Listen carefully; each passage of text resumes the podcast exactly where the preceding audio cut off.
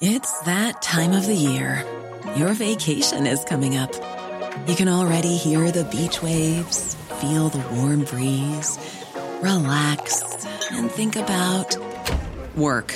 You really, really want it all to work out while you're away. Monday.com gives you and the team that peace of mind. When all work is on one platform and everyone's in sync, things just flow wherever you are. Tap the banner to go to Monday.com.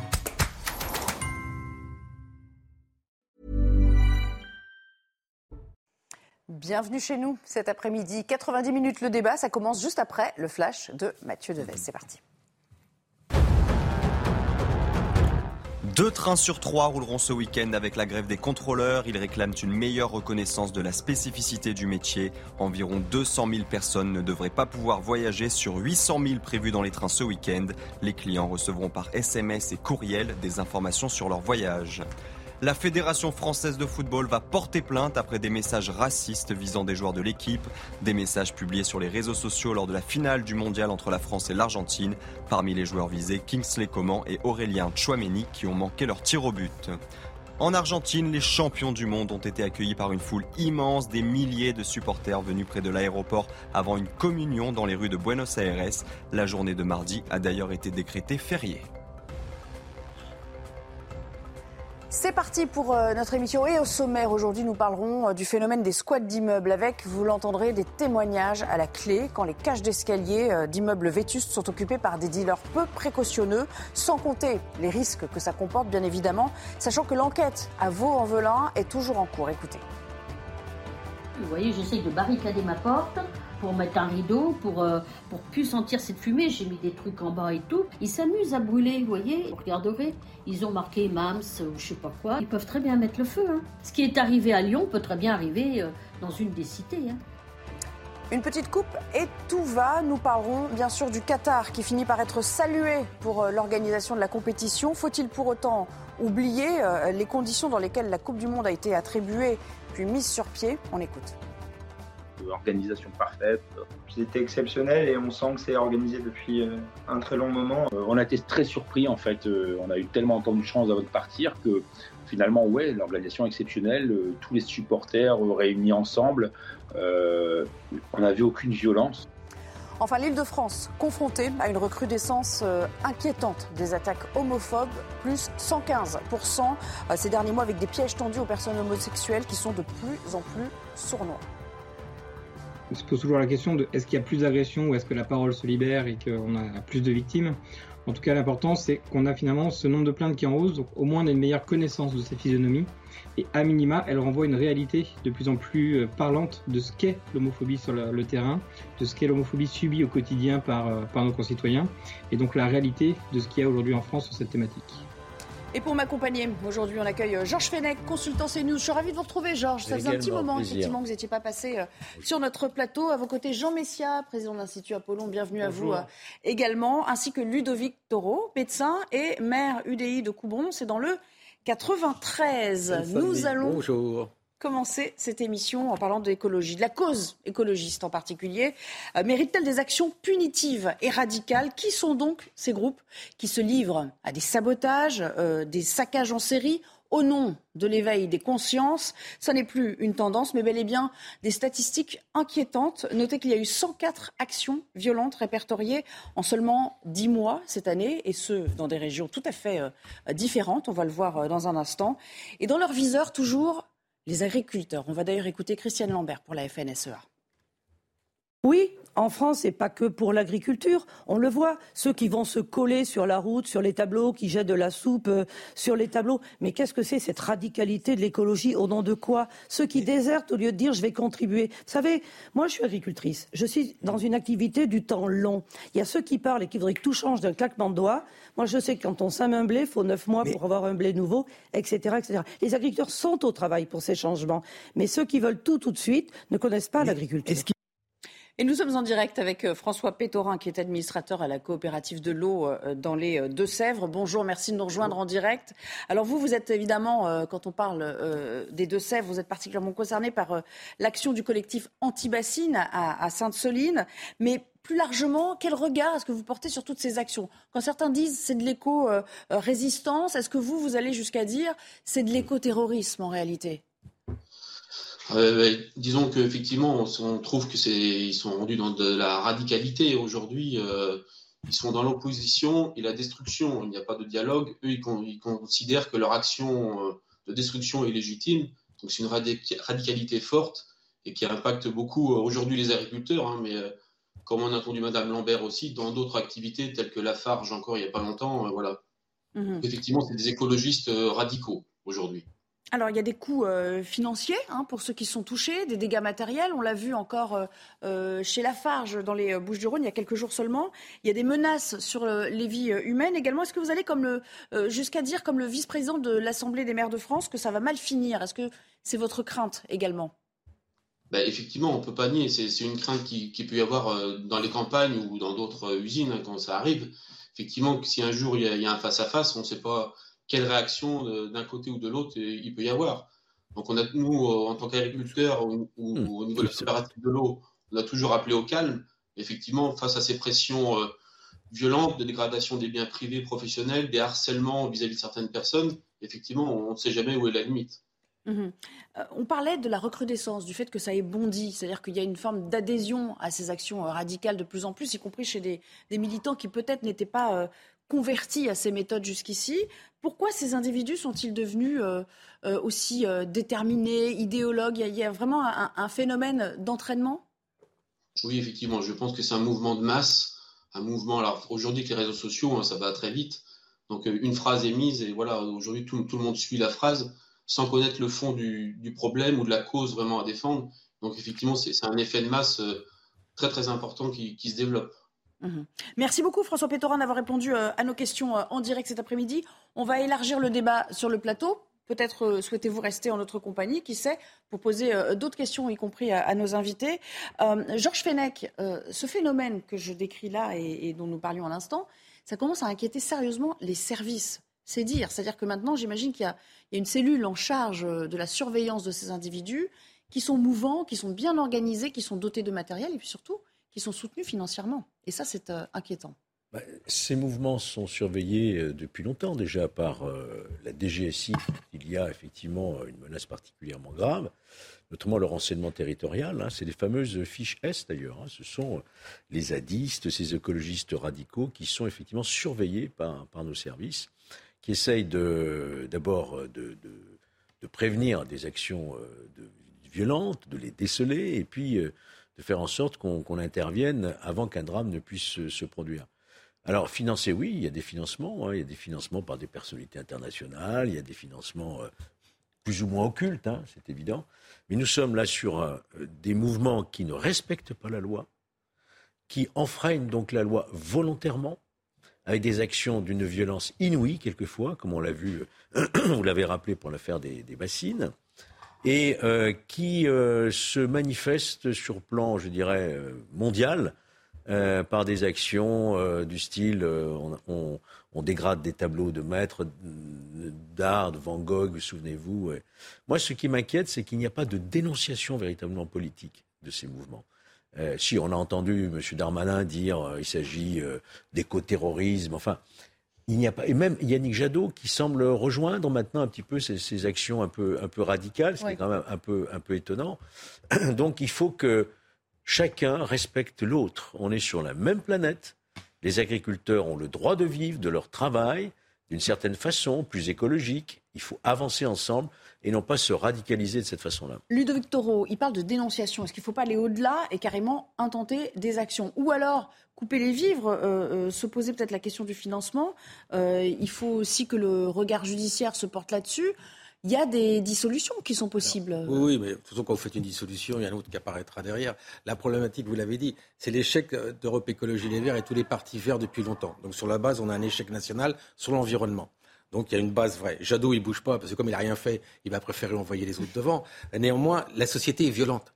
Dès qu'on trouvera une excuse pour faire de la violence, on le fera. Donc si vous voulez, l'écologie en faisant ça n'attirera pas euh, l'adhésion des Français. savez très bien, les oppositions ne veulent pas être vers la violence. D'accord? On en a assez de la violence un jour ou l'autre. D'accord? Maintenant, je suis désolé, ils sont hors la loi, ils sont hors la loi. Qu'ils fassent de l'écologie, qu'ils fassent ce qu'ils veulent, ils sont hors la loi. Le problème, comme vous le dites, personne leur dit que c'est pas bien et personne leur met des sanctions. Ben, ça va continuer. Comme tous les problèmes qu'on a en France. Si vous coupez pas à la base aujourd'hui euh, ce qui se passe là, on se donne rendez-vous dans six mois. Et vous, verrez comment ça se passait au beau temps. Vous avez, en tant que maire, parce que je parlais du, vice-président de l'Assemblée des, euh, des maires de France, je ne sais pas si dans votre commune, euh, en Seine-Saint-Denis, vous avez été touché, mais vous en parlez avec des collègues, forcément. Oui, alors nous, la Seine-Saint-Denis, vous comprenez, à part ma ville qui a 80% d'espace vert et que je gère assez bien, il n'y a, a, pas de problématique. C'est plutôt sur des projets qu'on veut faire. La Farge, quand vous voyez les images, c'est catastrophique ils ont tout cassé, ils sont partis. On ne peut pas continuer comme ça. Ces gens-là, on doit les identifier et, les sanctionner. J'attends encore les sanctions. Ça sera toujours le même problème. Si des fois on ne sanctionne pas, on n'arrêtera pas l'hémorragie. C'est clair, net et précis. Jean Messia, il y a une forme de, mensuétude, de clémence vis-à-vis, euh, là c'est partagé sur le, sur le plateau, mais pourquoi? Pourquoi euh, eux, au, nom de causes plus nobles qu'ils défendraient ou que, eux prétendent défendre, il faudrait euh, laisser passer plus facilement? Mais vous savez, ça fait très longtemps que ce qui, définit la noblesse d'une cause n'est pas euh, un argument intrinsèque et objectif, mais c'est plutôt le tribunal politico-médiatique qui décide de sélectionner, euh, euh, je dirais, les, causes en fonction de leur acceptabilité idéologique. Là, on est effectivement dans des actions estampillées écologiques. Voilà, l'écologie fait partie euh, de l'idéologie gaucho-progressiste qui nous dirige depuis une quarantaine d'années. Donc, quels que soient les excès, euh, il y a effectivement une forme de, peut-être pas de complaisance, mais en tout cas, voilà, on met le, on met le, voile sur, le, sur, sur la réalité. Et ça, c'est la première chose. La deuxième chose, c'est qu'on a affaire là à un véritable totalitarisme. Totalitarisme, je dirais, presque religieux. Pourquoi? Parce qu'en fait, pour ces gens, ils n'en ont cure d'une humanité souffrante. Ils raisonnent sur la planète comme une espèce d'abstraction au nom de laquelle, finalement, toutes les dérives et tous les crimes seraient presque possibles. Les individus, pour eux, ne sont que des empreintes carbone. Rien d'autre.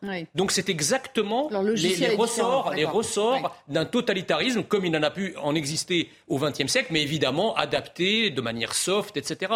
Donc euh, voilà, moi je pense que c'est, je reviens sur la sanction, je pense que comme il y a une mensuétude vis-à-vis -vis de ces groupes, il n'y a pas de sanction derrière. D'ailleurs, euh, il n'y a pas non plus de conférences de presse longues euh, comme celle que Darmanin a par exemple consacrée à une prétendue ultra-droite qui euh, nie Libération. imaginez, je, termine par ça, imaginez un instant que des groupuscules, parce qu'ils veulent protéger la France, agressent par exemple des foyers de migrants coupent l'électricité à des foyers de migrants sans être violents, mais juste des actions qui viseraient à contredire ou à contester la politique migratoire au nom non pas de la fin du monde, mais de la fin de la France. Qu'est-ce qu'on en penserait Là, vous pouvez être sûr que Libération titrerait pendant euh, trois mois sur cette question. Darmanin et les ministres euh, enchaîneraient les prises de parole. Là, rien. François Pétorin, qui est toujours avec nous. Il y a deux poids, deux mesures en la matière dans le traitement de ces, euh, de ces actes de, de vandalisme, de sabotage criminel, hein, parce que parfois il y a des, il y a des employés qui se trouvent sur les sites qui sont pris pour cible. Oui, effectivement, ben nous on l'a bien vu sur pas très loin de chez nous, à Mosée-sur-le-Mignon. En septembre 2021, il y a eu des, des agressions sur le site, sur les engins de chantier, les ouvriers de chantier.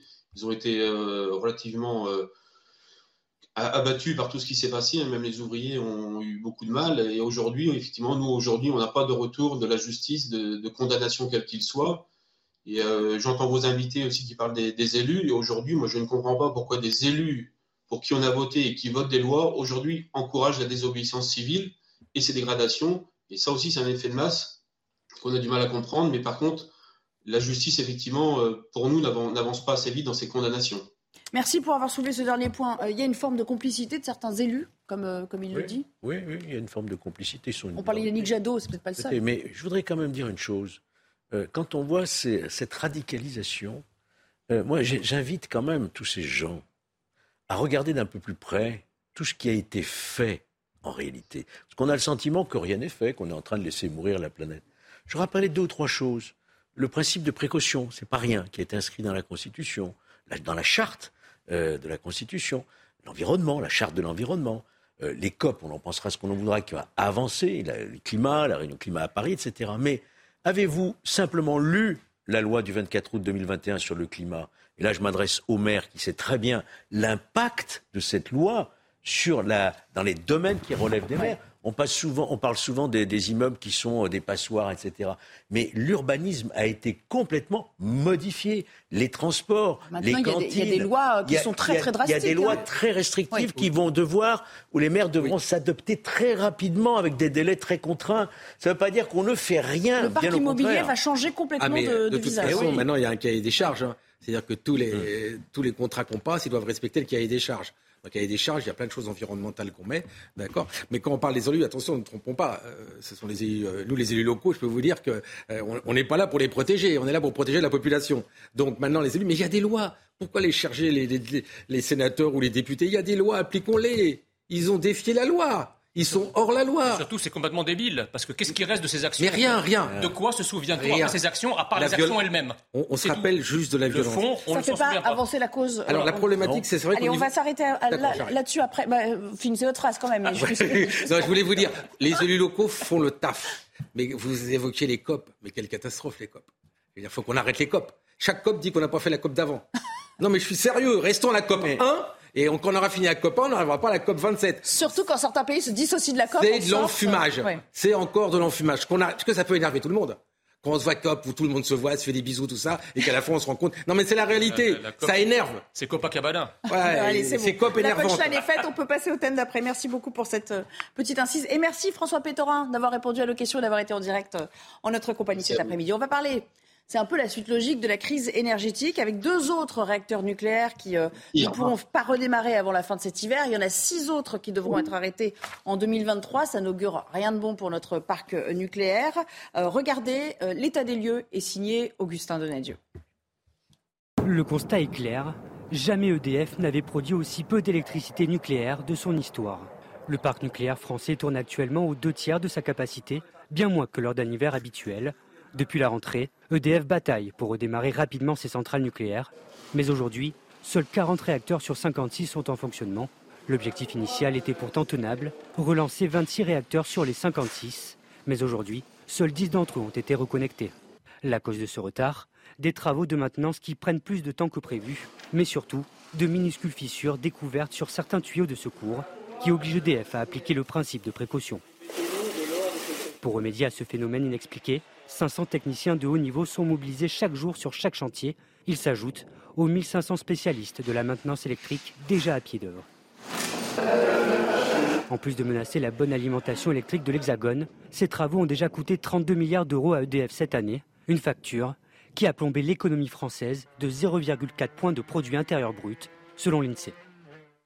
Alors, à l'origine de ces euh, situations, il y a toujours, toujours une explication euh, politique. Écoutez le constat dressé par Camille Pascal, il est écrivain et haut fonctionnaire.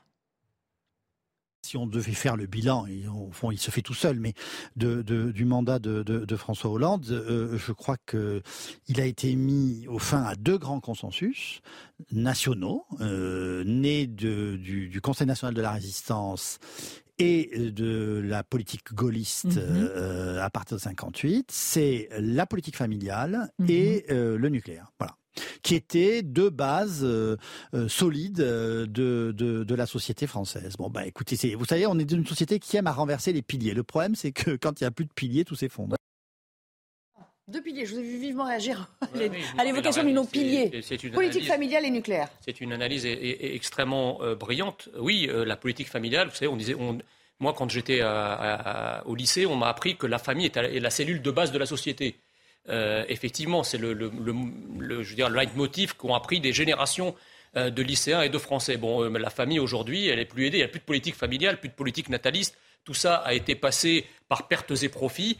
Et le nucléaire, effectivement, euh, même chose. Alors ça a été un peu plus tardif que la politique familiale, mais encore que c'est quand même François Hollande le premier à avoir donné les, premières estocades significatives euh, euh, à la politique familiale et aussi à la remise en cause du nucléaire, tant et si bien que la France, qui était quasiment une puissance énergétique souveraine du point de vue de l'électricité, parce qu'on n'est évidemment pas souverain du point de vue des hydrocarbures qu'on importe massivement, mais on arrivait à produire jusqu'à présent à un coût raisonnable euh, eh bien notre propre électricité. Je ne sais pas ce qui a pris le gouvernement d'aller euh, euh, s'enfermer, se corseter dans un, dans un foutu marché européen dont on voit aujourd'hui qu'il nous fait payer l'électricité bien plus cher que les pays qui n'en, font pas partie. Et s'ajoute donc à ce phénomène macroéconomique un phénomène mésoéconomique, c'est-à-dire un phénomène sectoriel, puisqu'aujourd'hui, vous savez que les centrales nucléaires, ce qui gère un peu leur, leur fonctionnement ou leur non-fonctionnement, c'est l'agence de sécurité nucléaire. C'est elle qui dicte en fait la politique nucléaire et qui va traiter depuis Fukushima, on, espèce, on est rentré dans une espèce de peur apocalyptique du nucléaire, et qui va vous traiter la moindre fissure qui provoque un risque nano euh, euh, euh probabiliste d'explosion de, de, ou d'incident, et elle, elle va le traiter exactement comme une menace immédiate, imminente et massive. Et donc effectivement, si à chaque fois on fait ça, on ferme une centrale ou on ferme un réacteur, mm. bah, ça ne peut plus fonctionner. C'est le fameux principe de précaution que vous évoquiez tout à l'heure. Sauf que voilà, euh, on en arrive parfois aussi euh, à, des aberrations. Alors là, dans le reportage, on nous dit euh, en 2023, tout sera opérationnel parce qu'il faut le temps de réhabiliter tous ces, tous ces réacteurs. Mais est-ce qu'on est vraiment à, la fin, à la fin de nos peines? C'est-à-dire que est-ce qu'on peut espérer raisonnablement qu'à compter de 2024, tout va rentrer dans l'ordre, Georges Fenech? Ou il y aura encore d'autres réacteurs qui seront à, qui devront subir de la maintenance? Oui, je ne sais pas, je ne suis pas un technicien, mais je vais vous dire, moi j'ai le sentiment qu'on ne sait pas tout sur cette affaire ah. nucléaire français. J'attends beaucoup des résultats de la commission d'enquête parlementaire qui a actuellement lieu euh, à l'Assemblée nationale. Vous avez vu toutes ces auditions qui sont quand même, qui révèlent des choses qu'on ne connaissait pas. Euh, sur l'abandon, par exemple, euh, du processus Astrid, qui permettait de régler la question des déchets nucléaires, que les Américains sont en train de mettre au point grâce à notre technologie. Pourquoi avoir abandonné cela? Euh, souvenez-vous aussi de la revendication avec une vanité incroyable de Madame Dominique Voynet qui disait euh, j'ai réussi au niveau européen à ne pas respecter la lettre de mission de mon gouvernement. Vous vous rendez compte? Euh, Écoutez l'audition d'Henri Proglio, ancien patron de l'EDF, qui explique comment l'Allemagne finalement a, lutté pour justement qu'on n'ait plus cette indépendance énergétique nucléaire qui nous a fait fermer Fessenheim, entre autres. Donc on a été des grands naïfs dans cette histoire. Les élites françaises. nos élites, je parle des politiques. Hein, on a suivi. depuis François Hollande, parce que jusqu'à, franchement, jusqu'à Sarkozy, je crois que tout le monde reconnaît qu'on avait maintenu notre, notre énergie. vous n'allez pas dire le contraire, vous avez, vous avez non, été, mais je vais être euh, vous avez été LR je quand crois même. Que tout le monde le reconnaît. Et Nicolas Sarkozy, on a suffisamment passé ici des déclarations d'anciens présidents pour en avoir une certitude. Et malheureusement. Euh, non, mais c'est vrai. Entre donc... Sarkozy et Hollande, il n'y a pas photo. On n'a pas besoin d'être alerte pour dire ça. Hein. Non, mais enfin bon, mmh. euh, il ne peut pas non plus euh, prendre le contre-pied mmh. absolument. oui, Certains disent, ça fait. On paie la politique de 30, 40 ans de, de, de renoncement à tous les étages. Oui, mais l'accélération oui. était Donc vous, vous le, datez, vous le datez à 2000, 2012. Rappelons-nous l'arrivée d'Emmanuel Macron en 2017. Je veux réduire l'énergie nucléaire. Rappelons-nous au propos d'Elisabeth Borne, qu'elle a dû sûrement oublier il y a deux ans. Il y a ceux qui disent qu'on ferme les, centrales et ceux qui le font, on l'a fait. Donc, excusez-moi, il faudrait peut-être dire à un moment, on s'est trompé, mais je n'entends jamais ça. Non. Les Français ont envie, on, se trompe tous, mais eux, ils se trompent jamais. Mais là, c'est tellement gros. Mais oui, mais ils le diront jamais. Mais le gros devient un peu énervant. Là, de toute façon, là, ils viennent d'annoncer qu'il y aura six réacteurs fermés en 2023. On importe de l'électricité de l'extérieur et on nous entend les ministres qu'on n'a jamais été autosuffisants. C'est faux, ils mentent tout le temps. Ils se sont trompés dire, c'est clair. Il est euh, pour des raisons idéologiques, hein, attention, hein, pour des raisons idéologiques aussi. Mais, mais, seulement par la hmm. pression des Verts au début. M. Macron voulait parler avec tout le monde, comme vous le disiez tout à l'heure, hmm. et on en est là aujourd'hui. Du coup, c'est pas l'Ukraine qui arrête, de faire croire, parce que les centrales sont fermées, et c'est pas à cause de l'Ukraine qu'on a fermé les centrales. C'est une décision politique, peut-être partie euh, de François Hollande, mais complètement appuyée et assumée par ceux qui sont en place aujourd'hui. Et qui nous le disent. On a envie d'entendre ça. On s'est trompé. Bah, je sais pas, euh, ok, en admettant qu'il fasse un mea culpa, à quoi ça nous avancerait C'est impossible, c'est jamais arrivé. D'accord, mais même s'il le faisait, en quoi ça relancerait bah, la politique énergétique bah, Au moins, écoutez-moi, on en est au point, si vous vous rendez compte. Mais puisque tout le monde en a conscience, en fait. Il n'y a pas de soudeur en France, on sait très bien qu'il fallait des soudeurs. Il y en a qu'un qui l'a à peu près admis, euh, sans vouloir être euh, évidemment en contradiction avec le président, c'est Bruno Le Maire. Il a quand même admis à demi-mot qu'effectivement. Oui, parce que dans quelques années, peut-être qu'il veut un autre avenir. Donc ici, on va commencer à se séparer un tout petit peu, d'accord? Allez, j'aimerais juste, il nous reste une minute et demie, euh, qu'on parle de la RTE qui est euh, plus euh, optimiste, qui dit que le risque est plutôt moyen pour les jours à venir. Jusqu'ici, il était qualifié d'élevé. Alors, qui faut-il créditer? Vous parlez d'Elisabeth Borne. On va l'écouter, la Première ministre. Ah, on va pas on ne l'a pas pour l'instant, mais on essaiera de l'écouter un petit peu plus tard. Elle nous dit en substance, parce que je, me souviens encore de ce qu'elle euh, racontait en préparant l'émission, euh, les Français ont joué le jeu. 10% de réduction d'énergie. Mais finalement, ce sont les seuls responsables aujourd'hui. C'est-à-dire que là où le gouvernement n'assume pas ses responsabilités, il faut toujours compter sur le peuple. culpabiliser. Covid, on culpabilise les gens. Là, on culpabilise. Même les mairies, on a coupé les, les illuminations. On a tout coupé. Mais c'est de leur faute. Tout simplement, c'est de leur faute. Mais surtout, surtout c'est pas, c'est un argument économique, si vous voulez. C'est qu'à partir du moment où les Français payent leur électricité quatre fois plus cher euh, qu'en Espagne ou au Portugal, ben, c'est une règle économique très simple. Quand le prix augmente, la demande baisse. Il ne faut, pas être, faut pas avoir un doctorat d'économie pour le comprendre. Hein. Allez, euh, on va continuer d'en parler à coup sûr dans les prochains jours. On va marquer une courte pause et puis on reviendra pour euh, parler de l'enquête à, à Vaux-en-Velin qui progresse assez difficilement, mais surtout qui met l'accent euh, sur d'autres problèmes euh, qui ne sont pas propres à la région lyonnaise, euh, que vous connaissez bien, bien évidemment. je connais bien Vaux-en-Velin en particulier. On pourra en parler dans un instant. On parlera des risques d'incendie dans de nombreuses cages d'escalier qui sont squattées par des individus peu recommandables. À tout à l'heure. De retour pour la suite de 90 minutes info, on va quand même retrouver Mickaël Dorian pour ne rien rater de l'actualité aujourd'hui à 16h. Bonjour Mickaël. Bonjour Nelly, bonjour à tous. Et on ouvre ce journal avec ces images qu'on n'aurait pas aimé voir évidemment de, ces joueurs argentins de retour au pays après avoir atterri en Argentine cette nuit. Place aux retrouvailles avec leur public. Vous voyez le bus de, l'équipe au milieu de cette foule. Alors voilà, vous voyez la foule de, supporters venus acclamer les héros de, tout un pays et le bus. A noter que ce mardi a été décrété comme jour férié par le gouvernement argentin. Emmanuel Macron félicite le Qatar pour l'organisation de la Coupe euh, du Monde de football. Nous terminons une Coupe du Monde qui est la première dans le monde arabe et qui s'est tenue au Qatar et je les en félicite, a-t-il lancé depuis la Jordanie, le chef de l'État qui avait été vivement critiqué par l'opposition pour s'être euh, rendu à deux reprises au Qatar afin de soutenir l'équipe de France et pour ses compliments quant à l'organisation de l'événement. L'inquiétude, si vous avez prévu de prendre le train pour Noël, la SNCF prévoit deux trains sur trois en moyenne ce week-end en raison de la grève des contrôleurs. Si la CGT et Sudrail n'appellent pas officiellement à la grève, ils maintiennent les préavis. Les syndicats laissent le choix à chaque contrôleur de se joindre ou non au mouvement. La triple épidémie de grippe, bronchiolite et Covid-19 inquiète à l'approche du réveillon de Noël. Elisabeth Borne s'est rendue à l'Agence régionale de santé en compagnie euh, du ministre de la Santé François Braun. La première ministre a souhaité faire le point avec les équipes administratives et médicales. Elle appelle notamment à respecter les gestes barrières dans les espaces clos. On l'écoute. Aider ces personnels soignants, on a tous une part aussi, un rôle à jouer, et c'est notamment le respect des gestes barrières, le port du masque dès qu'on est dans un espace clos où on est nombreux, comme ici. Donc je vais bientôt remettre mon masque, mais donc il faut absolument respecter des gestes barrières. Et puis un appel aussi à la vaccination. Hein. On a eu du retard dans la vaccination contre une épidémie de grippe qui pourtant est très forte et qui s'annonce aussi très dure. Donc c'est très important de se faire vacciner.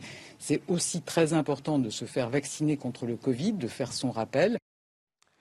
Michel-Édouard Leclerc plaide pour le retour des autotests dans les grandes surfaces face à la recrudescence de l'épidémie de Covid-19. Le président des centres Leclerc lance un appel. Il était l'invité de Laurence Ferrari ce matin sur CNews. Nous avons eu le droit, nous, grands distributeurs, Leclerc, Carrefour, euh, Auchan, d'en vendre pendant la période dure euh, du Covid. On nous en a retiré le droit pour les mettre en vente exclusive en pharmacie où ils étaient plus chers. Et aujourd'hui, nous n'avons plus le droit de les vendre. Et en plus, si je ne me trompe pas, à la fin de décembre, ça change de taux de TVA et ça augmente de 5%. Donc mon appel, alors je ne sais pas si c'est à Bruno Le Maire ou au ministre de la Santé, mon appel c'est déjà qu'on n'augmente pas le taux de TVA euh, sur les autotests euh, à la fin de mhm. l'année. Et s'il vous plaît, si le Covid euh, repart, je pense que les, collaborateurs euh, de la distribution, y compris euh, nos diplômés de pharmacie dans nos parapharmacies, sont tout à fait capables de vendre des autotests sans casser la baraque. Ne nous enfermez pas dans des règles corporatistes. Nous pouvons faire le job et à moins cher. Nouvelle grève des infirmières au Royaume-Uni. Les infirmières poursuivent leur mouvement pour tenter d'obtenir une augmentation de salaire, un mouvement qui menace de durer face à un gouvernement inflexible. Écoutez ces euh, grévistes interrogés tout à l'heure.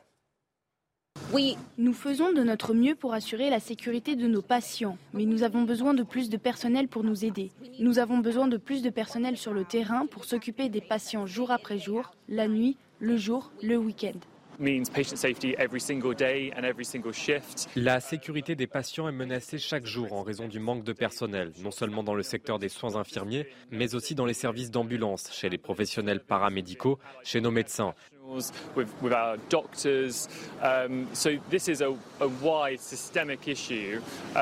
Le gouvernement doit se pencher sur la façon dont il forme et finance notre personnel.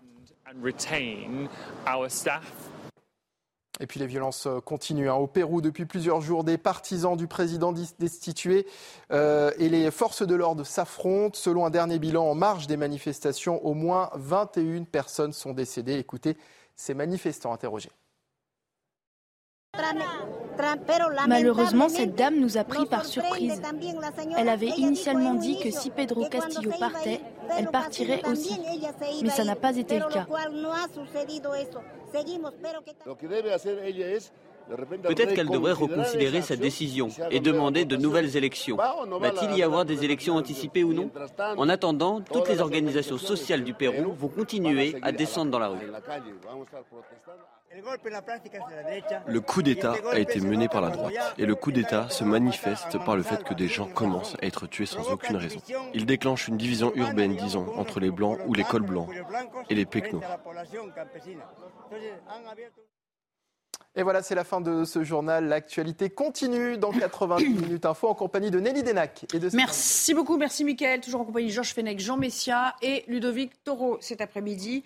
J'aimerais qu'on revienne à cet effroyable incendie de Vaux-en-Velin euh, qui a fait 10 euh, morts, euh, sachant que le parquet de Lyon a décidé d'ouvrir une information judiciaire des chefs de dégradation volontaire par incendie ayant entraîné la mort. Et les langues se délient, les habitants commencent à, à parler, y compris aux journalistes, pour dénoncer la vétusté du bâtiment, selon eux, ainsi que la présence continue euh, de dealers dans le hall de cet immeuble. Écoutez aussi euh, euh, l'un des témoignages, on l'a beaucoup entendu ces derniers jours, Hélène Geoffroy, la maire de, de Vaux-en-Velin, qui va un peu dans la même direction. Dans ces immeubles, en revanche, dans ces copropriétés, il y a déjà eu euh, des démantèlement de filières il y a quelques mois de cela. Et puis, euh, les trafiquants sont revenus euh, sur ce secteur. Et donc, la demande était relancée de recommencer le travail. Et en réalité, ce qu'il faudrait, c'est que la police nationale puisse être installée de façon permanente. Et puis, il faut retravailler la configuration urbaine du quartier. Georges Fenech, faut-il revoir la politique urbaine. C'est-à-dire que c'est la clé. On parlera des autres facteurs dans cette situation, mais ce qu'elle dit là, c'est qu'il faut peut-être repenser tout notre parc euh, urbain et tout le parc des, quartiers. On se souvient de Jean-Louis Borloo avec son plan banlieue qui a été retoqué. Il y avait des choses à aller chercher là, de ce côté-là? Vous savez, la politique de la ville, comme on l'appelle, elle, a existé depuis une quarantaine d'années. Euh, si je devais vous rappeler tous les, euh, tous les plans qui ont été mises en œuvre sous tous les gouvernements. Ces milliards et milliards qui ont été déversés euh, dans ces quartiers à travers euh, des dispositifs. Vous avez parlé de Borloo, l'ANRU, qui était effectivement euh, la paternité de, Jean-Luc Borloo, qui était d'ailleurs une, très bonne chose. Et malgré tout, on n'a pas fait reculer l'insécurité et la délinquance. C'est malheureusement le constat que l'on peut faire, voyez-vous. C'est ça qui est désespérant c'est de voir que presque c'est pris comme un encouragement à continuer dans cette forme de, vie hors la loi, finalement. C'est plus vous en faites et plus vous bénéficierez euh, de moyens. C'est pas caricatural ce que je vous dis. Je me souviens, il y a encore peu de temps, à Chanteloup-les-Vignes, on avait construit un magnifique salle de spectacle et tout pour les jeunes. Un an après, ils l'ont incendié, voyez-vous. Donc il y a quelque chose qui ne va pas dans ces politiques de la ville. Bien entendu qu'il faut continuer à mettre au cœur de ces banlieues de la ville, c'est-à-dire des services publics, des transports. Mais Vaux-en-Velin, ça a été fait. Il y a le métro, effectivement, qui arrive à Vaux-en-Velin. Il y a eu des rénovations qui ont été faites. La métropole a mis, euh, il y a quelques années, 100 millions d'euros. Donc peu importe, peu importe l'argent insufflé. Je veux dire, c'est important, de, effectivement, de, rendre ces, banlieues euh, au même niveau que les centres-villes, avec les mêmes services et tout. Mais on se rend compte que ça ne suffit pas. Il y a un manque quelque part. quoi qu'il arrive, Jean Messia, on, saccagera, on saccagera l'outil de travail, quoi qu'il arrive. Laissez le soin de dire les choses euh, jusqu'au bout et en vérité. J'aurais pu les dire. Hein. Euh, voilà, je pense que, encore une fois, le leitmotiv sur lequel on a vécu depuis 40 euh, ans, c'est l'immigration est une richesse pour la France, moyennant quoi on s'étonne de ne pas voir Vaux-en-Velin dans le palmarès des villes les plus riches de France. Mais cela étant, l'État a quand même mis beaucoup d'argent, pas seulement d'ailleurs à Vaux-en-Velin, à travers effectivement la politique de la ville, des centaines de milliards d'euros ou des dizaines de milliards d'euros en tout cas depuis une trentaine d'années. Euh, donc on a effectivement rénové, on a connecté la ville à travers le réseau de transport en commun. Au reste, ça n'a rien d'une cité enclavée, si vous voulez. Mais le problème, in fine, ce n'est pas un problème de contenant, ce n'est pas, pas, un problème d'immeuble, ce n'est pas un problème de voirie, c'est un problème de contenu. Ce sont les populations qui y habitent qui font ça. Et la question que moi je veux poser, c'est là, effectivement, selon toute vraisemblance et en toute prudence, il s'avère euh, que, à peu près, de manière à peu près certaine, que ce sont effectivement, c'est un incendie volontaire. Euh, lié sans doute à un trafic de drogue euh, dans, l'immeuble avec des dealers, etc.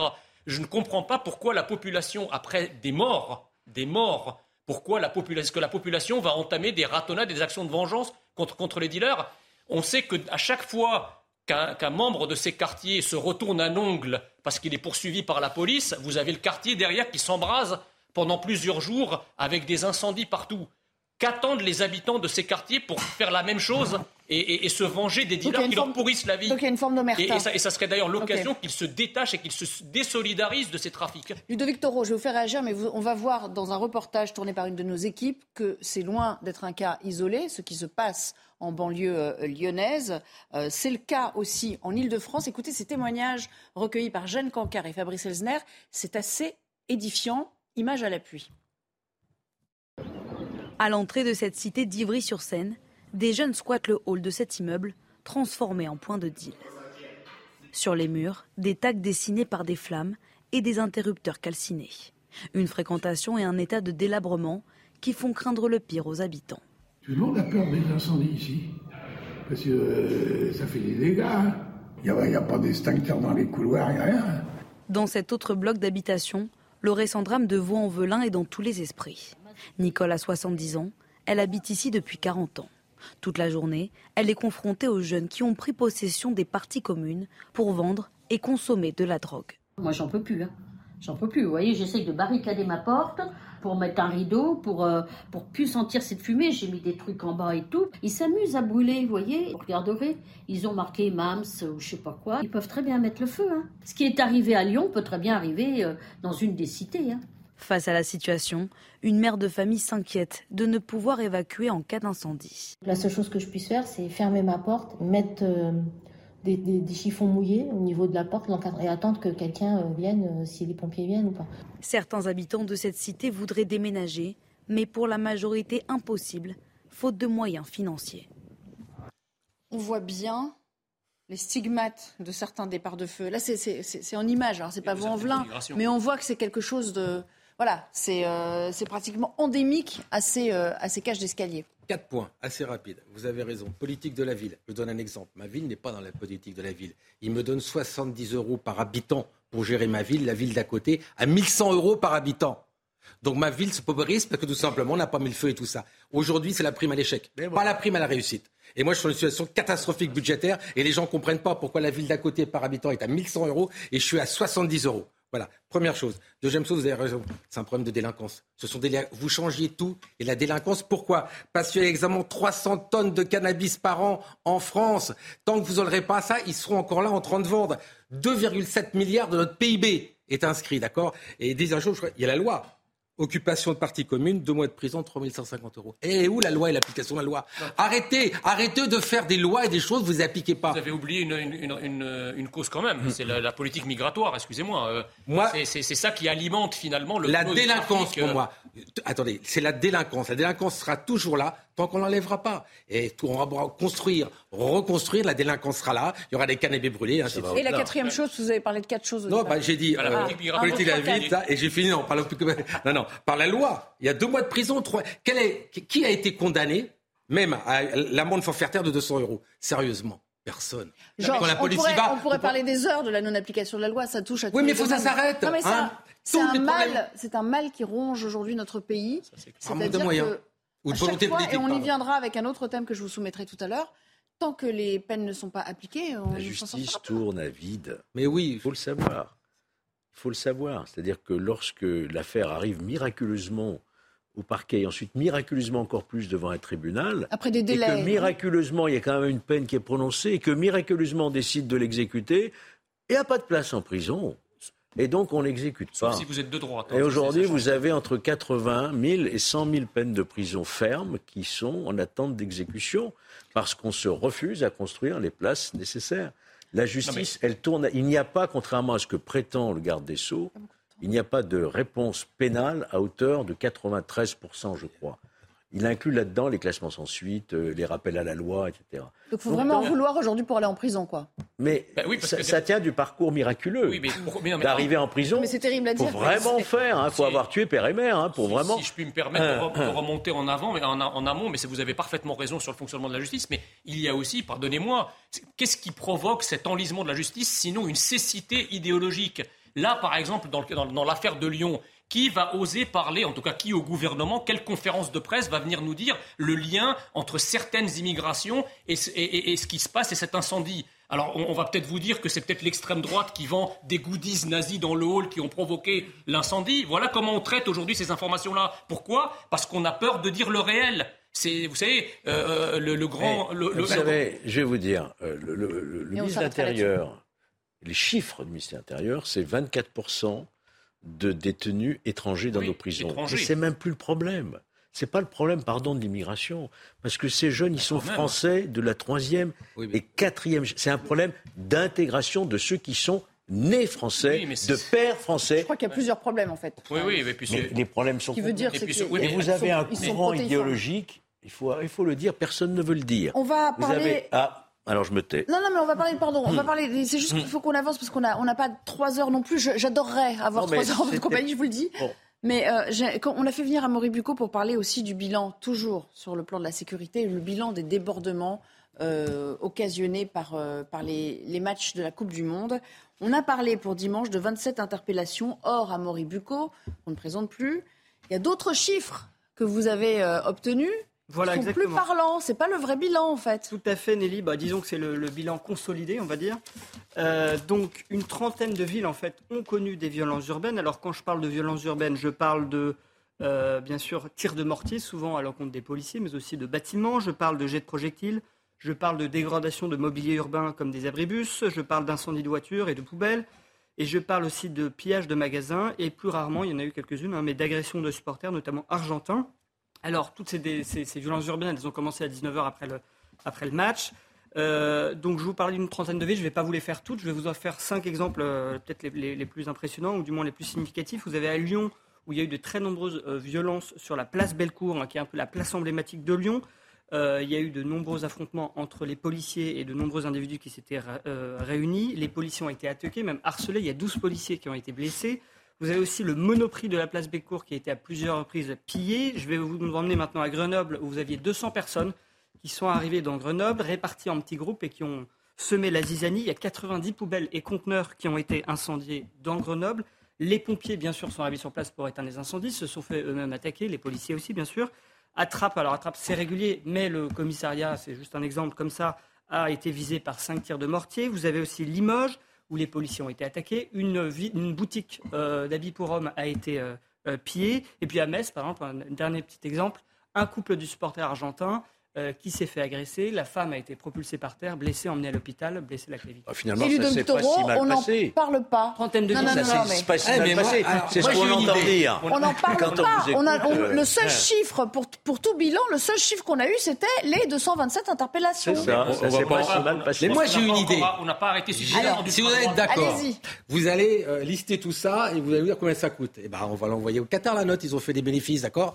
Avec Comme M. Macron qui est très bien avec euh, les murs du Qatar qui va l'appeler et on va faire la note et ils vont payer parce qu'ils ont fait des bénéfices parce que ça cause. Mais en quoi le Qatar est responsable de ce qui s'est passé chez nous Non, mais ce que je veux dire, qu'il y a- ben non, mais ils ont fait des bénéfices pour cet événement. On est bien d'accord. Oui, mais en quoi ils sont Mais responsables c'est une blague, c'est de l'humour. Il n'y a pas eu un problème C'était- une provocation. Il y a que pas eu- il y a pas eu un- non, mais je vous explique. Ils ont fait. C'est bien la Coupe du Monde qui a mais- provoqué ces dégâts. Alors justement, combien ça coûte euh, ces dégâts? Alors ça, je n'ai pas le montant, mais en revanche, il y a, si vous voulez, il y a trois, trois, euh, on va dire, leçons qu'on peut tirer de ce- ce- cette Coupe du Monde.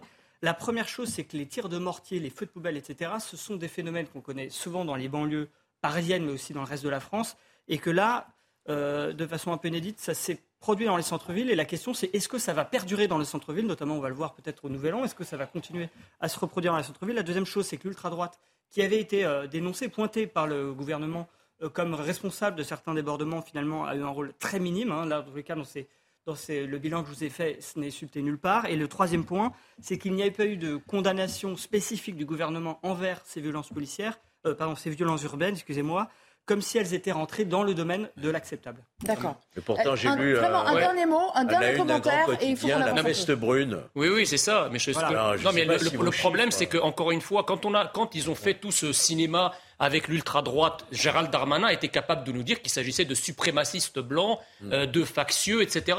Est-ce qu'on a les profils, la majorité des profils de toutes les exactions que vous avez, que vous avez décrites? Parce que euh, si on, on, arrive à les faire pour certains publics, il faut les faire pour d'autres. vous comprenez? Sinon, c'est comme, c'est exactement comme René Magritte, vous savez, trahison de l'image, ceci n'est pas une pipe. C'est exactement la politique du gouvernement. Il voit une réalité, il en décrit une autre. Merci. Vous parlez du Qatar. Tiens, le, le Qatar, euh, ce pays hôte qui ne récolte finalement que des lauriers depuis la fin de, la compétition. C'est assez incroyable. Euh, après les appels au boycott, après tous les reportages sur euh, les morts euh, des chantiers des stades, soudainement, eh bien, on sent une forme de réhabilitation de ce pays et du, du rôle de l'Émirat dans la tenue quasi parfaite de cette Coupe du Monde. J'aimerais qu'on en parle avec vous. Arnaud Tulipier, bonjour. Vous êtes rédacteur en chef à 90 Football. C'est vrai que les gens, les supporters même français qu'on a pu interroger ne tarissent pas d'éloges sur ce qui s'est passé. Sécurité au top, euh, accueil, pas de euh, d'anicroche, y compris dans les transports. C'est globalement le bilan que vous entendez qui vous est revenu aussi?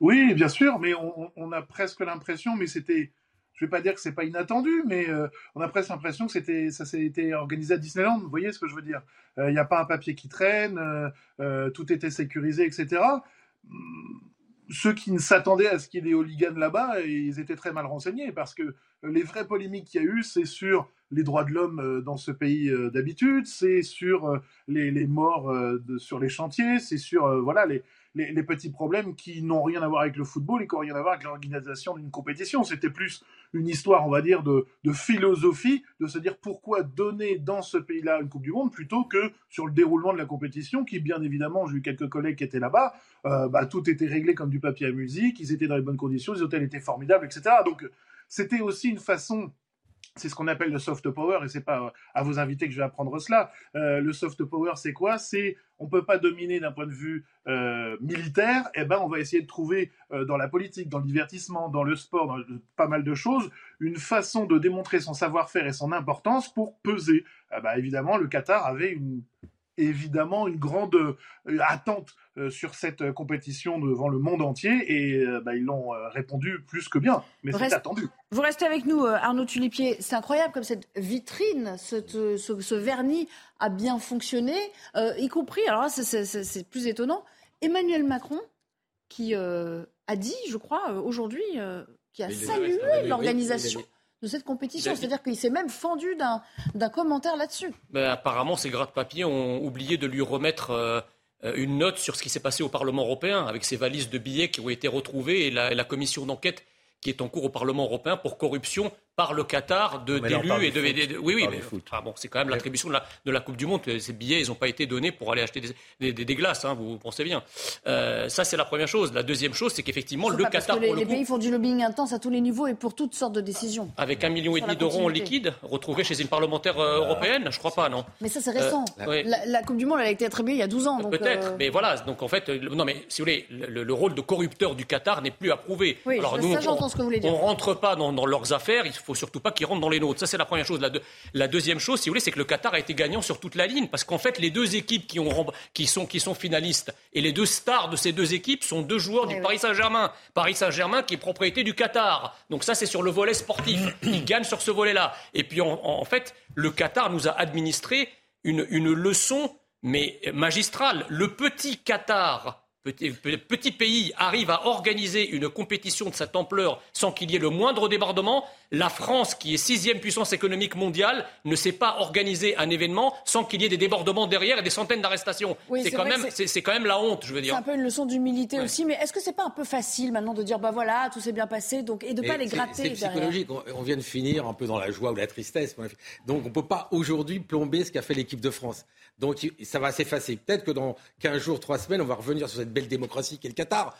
On a l'air surpris qu'il n'y ait pas eu d'incident. Mais qui aurait pu penser qu'il y avait un incident C'est pas une démocratie. vous, avez, vous avez des centaines de milliers de supporters étrangers qui arrivent. Vous, pouvez effectivement avoir un risque important. Oui, mais vous savez comment c'est géré là-bas. Je veux dire, c'est pas géré tout à fait comme nous. On pourrait organiser euh, les Jeux Olympiques bientôt. Donc je vous dis tout simplement, là c'est la fête encore. On fera le point. Maintenant, les propos du président de la République, voilà, ça, ça n'engage que lui. Je vous rappelle quand même que rien que son aller-retour en avion, ça a coûté 500 000 euros. Voilà, il y a des choses à un moment qu'il faut dire, d'accord? Il est bien gentil. Le la République, quand il parle, il engage la France. Ah, oui, il n'engage pas que lui. Oui, mais le problème, il y a longtemps qu'il n'engage plus les Français. Hein, je vous le dire, il n'engage que sa parole. Rappelons aussi qu'il n'y avait pas d'alcool dans les stades.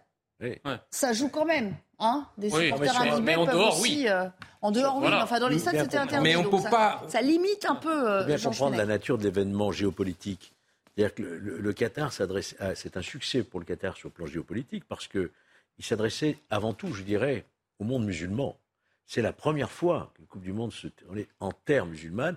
Qui plus est, ils ont bénéficié quand même d'une certaine chance, dans la mesure où le Maroc est arrivé, pays musulman, est arrivé en demi-finale. Preuve en est de ce, de ce coup géopolitique, je dirais, c'est la présence de MBS, le fameux MBS, Mohamed Ben Slam, qui était Salman, qui est, le président euh, de, l'Arabie Saoudite et, qui est venu serrer la main de l'émir, le roi, enfin bon, euh, de, de, l'émir Al-Thani. Alors que souvenez-vous, il y a quelques années, il y a eu un blocus du Qatar par tous les pays du Golfe qui voulaient étrangler. Rupture de la euh, Dernière question avec vous, Arnaud, Arnaud dimension qu'il faut bien voir. Arnaud Tulipier qui est toujours avec nous, il nous reste très très peu de temps.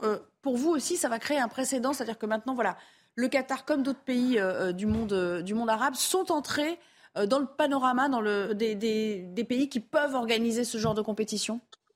Alors c'était de moindre importance, mais on se souvient que euh, les championnats du monde d'athlétisme avaient déjà été euh, organisés par le, Qatar. C'est un degré de moins, certes, mais voilà. Je vous invite à regarder qui a remporté les Jeux d'hiver, les Jeux prochains, pas les prochains, mais les Jeux olympiques d'hiver la dernière fois.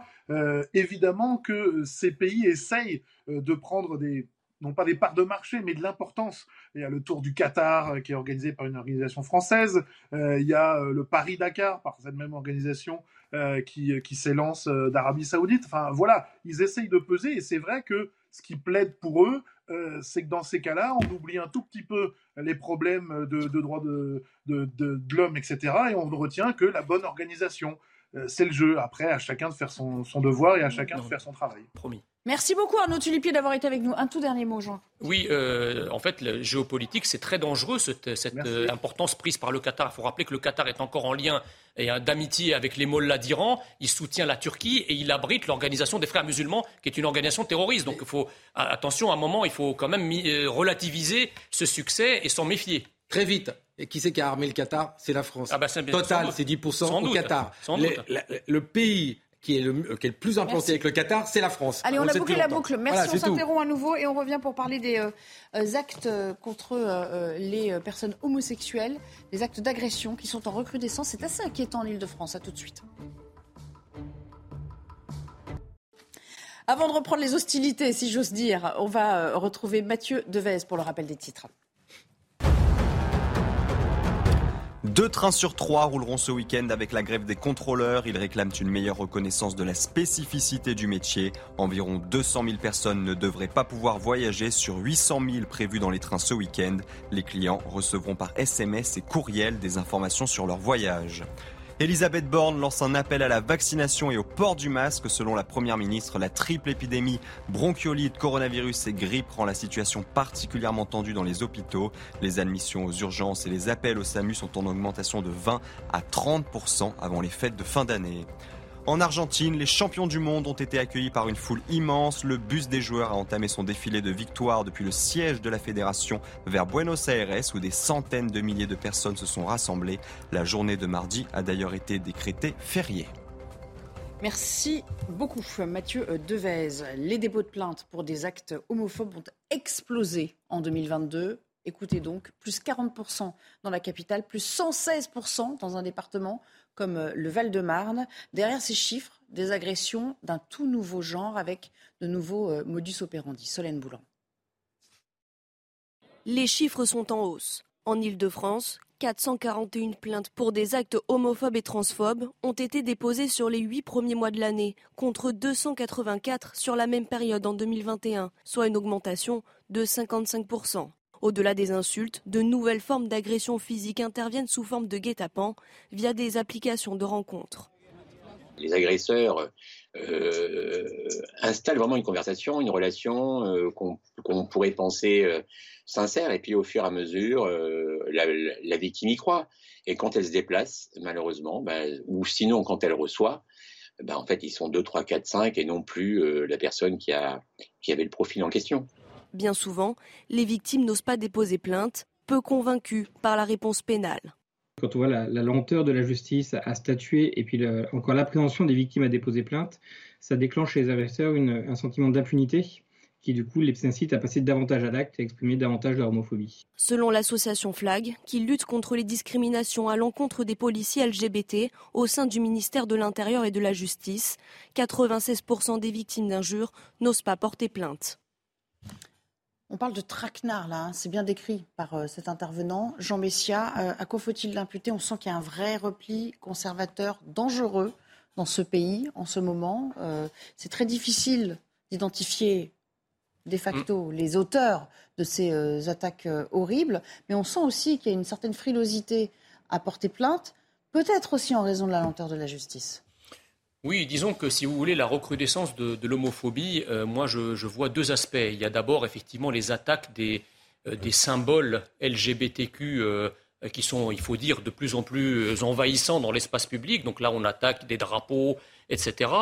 donc là, c'est plutôt une attaque envers l'envahissement d'un communautarisme LGBTQ. Mais par contre, il y a des attaques homophobes, c'est-à-dire les attaques physiques. Ad hominem. Ad hominem. Et là, c'est beaucoup plus grave c'est beaucoup plus grave et, euh, encore une fois, au risque de me répéter, la montée en puissance de l'homophobie en France, comme celle de l'antisémitisme, comme celle de la délinquance et de la criminalité, est liée au carburant apporté par certaines immigrations qui viennent en général de pays où l'homosexualité est criminalisée, qui appartiennent euh, à un corpus religieux, politico-religieux qui euh, euh, criminalise et pénalise l'homosexualité. Et donc on importe à travers ces immigrations une, vision rétrograde, si vous voulez, du monde dont les homosexuels et d'autres, euh, les juifs, même les chrétiens, peuvent être victimes. Alors moi, je, terminerai en disant que effectivement, les climatologues nous, alertent depuis des années sur la conséquence des gaz à effet de serre sur la, la perte de la planète. Moi, je suis un francologue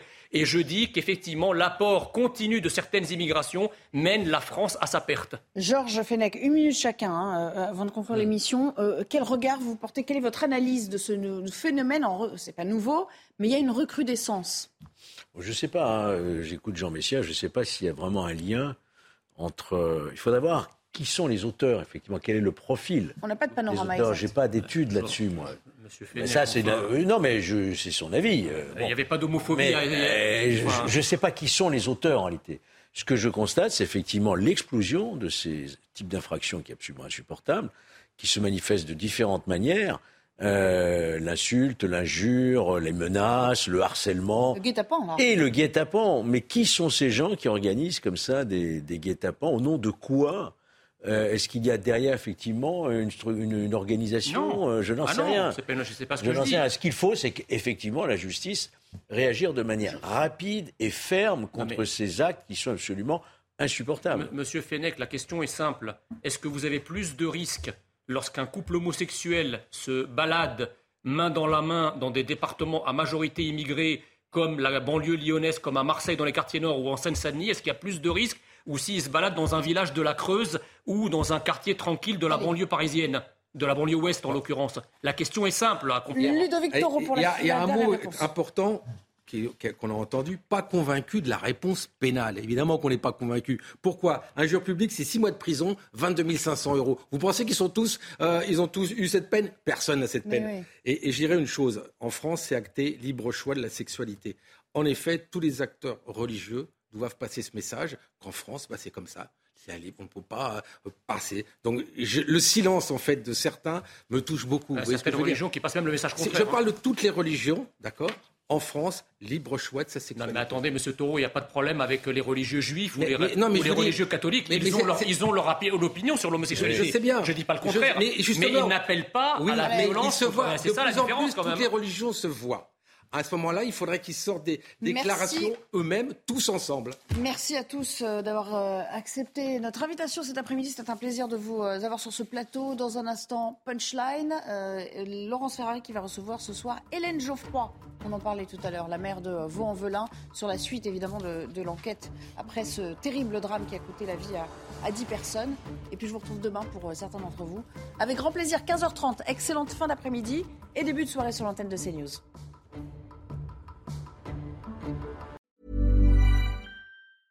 Hey, it's Paige DeSorbo from Giggly Squad. High quality fashion without the price tag. Say hello to Quince.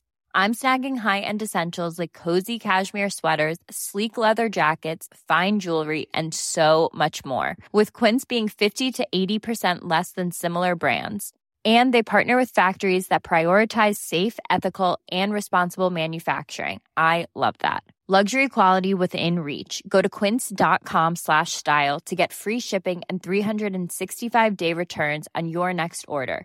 Quince.com slash style.